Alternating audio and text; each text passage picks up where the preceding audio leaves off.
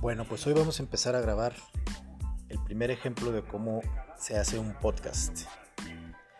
De esta manera vamos a poder tener un mayor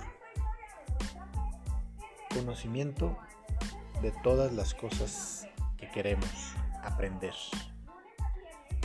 Y así todo va a ser más fácil. Prepárense para esta nueva experiencia. Comenzamos.